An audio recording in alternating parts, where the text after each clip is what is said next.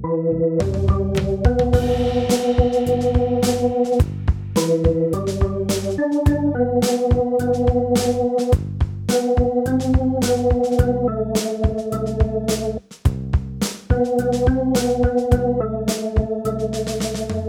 Lieben, am Sonntag, dem 13. März, wurde in unseren Kirchen der Sonntag mit dem Namen Reminiscere gefeiert.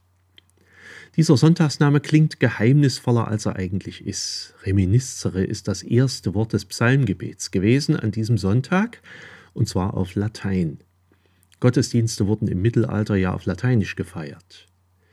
Das Psalmgebet wurde also eingeleitet mit dem Bibelspruch Psalm 25, Vers 6 Gedenke, Herr, an deine Barmherzigkeit, auf Lateinisch reminiscere miserationum tuarum domine. Wenn man also sagte, bald kommt Reminiscere, dann wussten viele, dass man bald den zweiten Sonntag in der Passionszeit feiert. Dieses Gedenken ist für diesen Sonntag aber ein bisschen zum Inhalt geworden. Seit einigen Jahren wird an diesem Sonntag zum Beispiel an die Christen gedacht, die wegen ihres Glaubens verfolgt werden. Das sind heutzutage sehr viele, auch deswegen, weil es überhaupt so viele Christen gibt wie nie zuvor. Aber es ist auch so, dass in vielen Ländern die Lage für die Christen tatsächlich immer schwieriger wird. In vielen Kirchen wurde am Sonntag Reminiscere über Jesus gepredigt, als er im Garten Gethsemane gebetet hat, und zwar in der Nacht vor seiner Kreuzigung. Ich lese euch diesen Text mal vor nach Matthäus 26. Jesus kam mit seinen Jüngern zu einem Garten, der hieß Gethsemane. Dort sagte er zu ihnen, Setzt euch hier hin, ich gehe dorthin und bete. Jesus nahm Petrus und die zwei Söhne des Zebedeus mit, und dann fing er an zu trauern. Er sagte zu ihnen, Meine Seele ist betrübt bis an den Tod, bleibt hier und wacht mit mir. Dann ging Jesus noch ein bisschen weiter, fiel nieder und betete. Mein Vater, wenn es möglich ist, dann gehe dieser Kelch doch an mir vorüber. Aber nicht wie ich will soll's geschehen, sondern wie du willst. Dann kam Jesus zu seinen Jüngern zurück, und sie schliefen. Er sagte zu Petrus, Könnt ihr denn nicht eine Stunde mit mir wachen? Wacht und betet, dass ihr nicht in Anfechtung fallt. Der Geist ist willig, aber das Fleisch ist schwach. Jesus ging nochmal weg und betete wieder. Mein Vater, wenn es nicht möglich ist, dass dieser Kelch an mir vorübergeht, ohne dass ich ihn trinke, dann soll dein Wille geschehen. Dann ging Jesus wieder zurück und die Jünger schliefen wieder.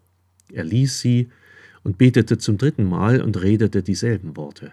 Dann weckte er die Jünger und sagte, Ach, wollt ihr weiter schlafen und ruhen? Es ist soweit. Der Menschensohn wird in die Hände der Sünder übergeben. Steht auf, lasst uns gehen. Siehe, er ist da, der mich verrät. Jesus betet in Todesangst, weil er genau weiß, was geschehen wird.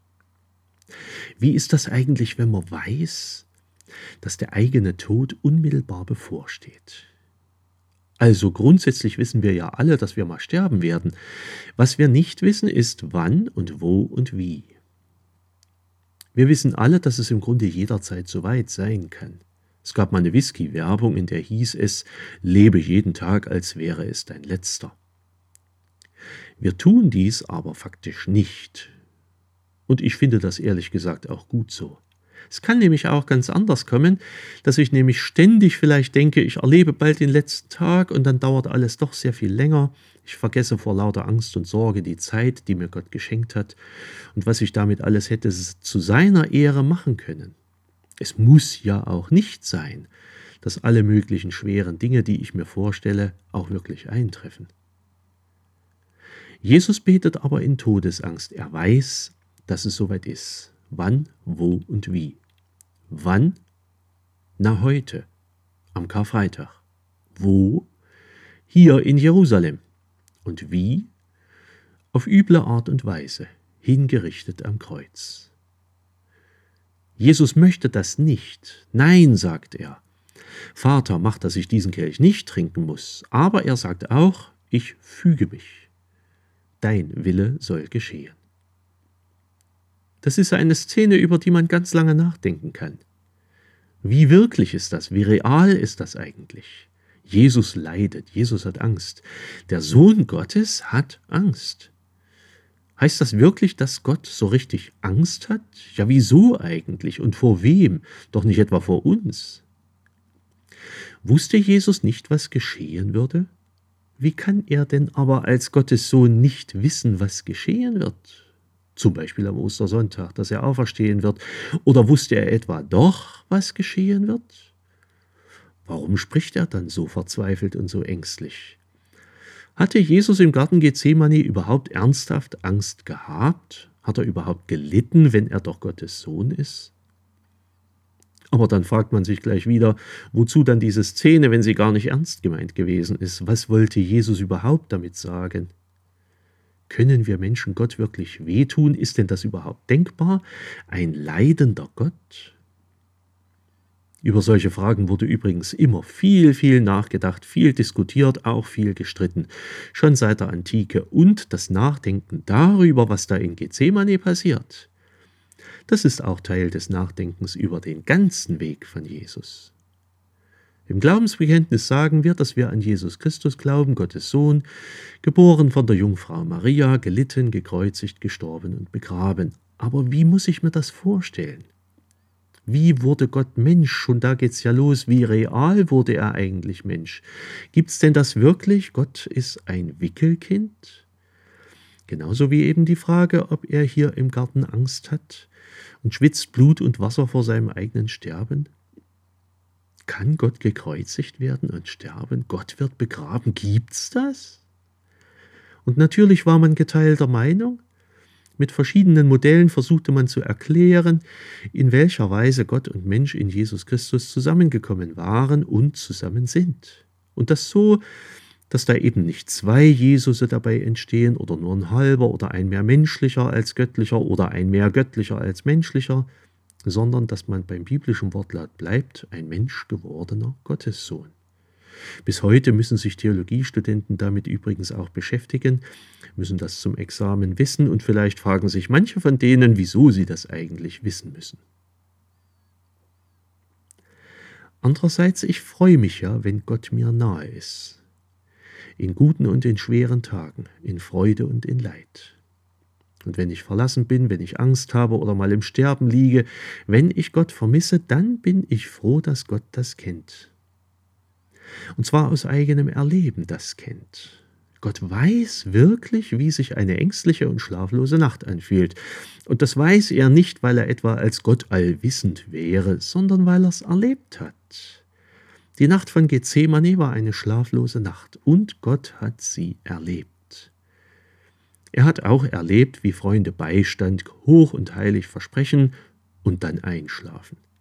Er hat Einsamkeit erlebt, er hat Todesangst erlebt, und als nächstes wird Jesus an diesem Karfreitag noch hier im Garten erleben, wie es ist, wenn ein Jünger kommt und ihn verrät und dafür sorgt, dass Jesus verhaftet und dann hingerichtet wird. Jesus wird noch an diesem Tag den Tod erleben und das Gefühl, dass alle, sogar Gott, ihn verlassen haben. Und es ist gut, dass Gott dieses Erleben kennt. Die Ausweglosigkeit dieser Nacht nimmt Jesus ins Gebet hinein. So ganz als Mensch will er diesen Weg eigentlich nicht gehen. Trotzdem kommt es auf ihn zu. Dein Wille geschehe, das sagt Jesus auch.